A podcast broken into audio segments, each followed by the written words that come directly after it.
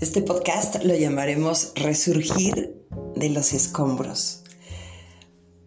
Puede sonar un tema duro, fuerte, irónico, ambivalente, no sé cómo lo puedas tomar. Espero que lo, lo puedas relacionar en tu vida en el mejor sentido que te puedo regalar. Estamos viviendo estas temporadas de, de fin de vida para muchos, de inicio de vida para otros porque siguen naciendo bebés no solamente hay muchas muertes, no solamente hay decesos de personas, sino que también siguen llegando bebés al mundo.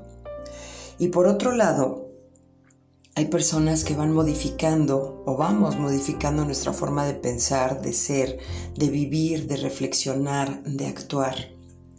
Ese es un renacimiento, ese es un resurgimiento resurgir de los escombros no solamente significa de salir adelante de un terremoto, de un temblor, de un maremoto, de cosas así, sino de tu propia vida, cómo has ido experimentando cambios.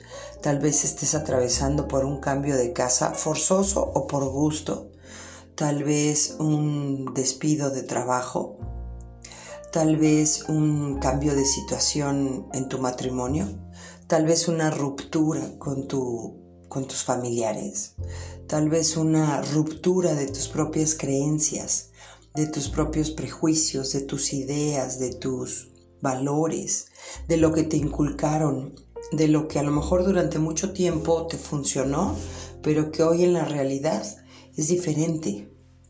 Hoy tenemos que salir, que fluir, que seguir caminando como la vida nos va presentando el día a día.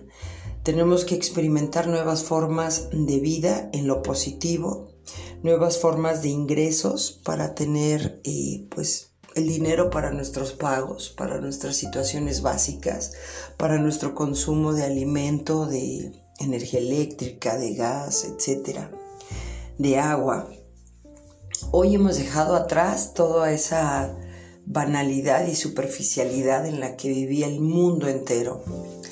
Esa necesidad de consumismo tan grande. Ahorita también sigue habiendo un consumismo a través de, de las redes, a través de internet, a través de todo esto que es Mercado Libre, Amazon, etcétera, ¿no? Pero ahora se van pidiendo las cosas que se necesitan las cosas que tenemos que hacer uso para seguir adelante o herramientas que hemos descubierto que podemos emplear para seguirnos desarrollando laboralmente. Hoy eh, ese consumismo tan grande de ir a las tiendas departamentales, ir a las grandes plazas, ir a comprar y comprar y comprar marcas para que los demás nos vean. Esa necesidad de estar con la presunción de comprar coches caros o camionetas para que los demás vean cuánto tengo, cuánto puedo, o de ir por las casas más grandes o más lujosas, hoy se ha terminado. Hoy nos debemos de ubicar en este punto de partida que para muchos puede ser desde ceros, que para muchos está significando un cambio radical y una sacudida impresionante y eso no significa que para los demás no les va a llegar su, cambio, su momento. Hay quienes se rehusan, hay quienes siguen en lo mismo, hay quienes tal vez la vida no los vaya a sacudir tanto, tal vez sí, tal vez más adelante, tal vez no en lo económico, pero sí en lo familiar. No sabemos. Yo estoy convencida de que este reajuste mundial, este reajuste de la Tierra para todo ser humano, va a ser parejo para todos los seres humanos. ¿Qué, mejor que sentirnos seguros, que ver que a los de al lado unos se mueren, otros se quedan sin trabajo, otros sin familia, otros... Y que tú sigas inerte, sin que nada te pase, sin que nada te toque. Eh, para ti todo sigue igual. A lo mejor para ti no has perdido tu trabajo, no has perdido tus ingresos. A lo mejor a ti te está pegando la parte emocional a lo mejor alguna ruptura, a lo mejor no estás con las personas o la familia que hubieras querido. Tal vez eso sea lo que te esté moviendo, pero no has experimentado un cambio en lo económico tan fuerte como la mayoría lo hemos estado sintiendo.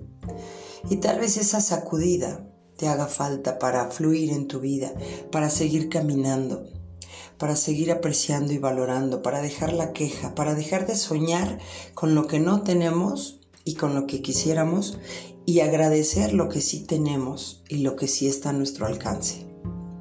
Son momentos de cambios, son momentos de que empieces a elevar tu espíritu al Señor. Dicen que en las trincheras no hay ateos. Yo diría que en la pandemia no hay ateos. Porque vienen cambios tan fuertes, tan grandes, que si no te preparas y te fortaleces espiritualmente, no vas a poder soportarlos. Sin embargo, tenemos la fe, tenemos la presencia de Jesús en nuestras vidas, tenemos su ejemplo, ese ejemplo que vino a poner al mundo que aunque no creas en Él, es buen momento para que empieces a acercarte a una Biblia y empieces a leer su historia y empieces a ver cómo ese Jesús que llegó al mundo en cuerpo humano así como tú y como yo, con frío, con necesidad, con hambre, con etcétera, con miedo, como él sí pudo obedecer la voluntad de su padre sin cuestionarlo jamás y sin desviarse del camino que le tenía ya asignado el padre. ¿Es difícil? Este camino sí, pero no imposible.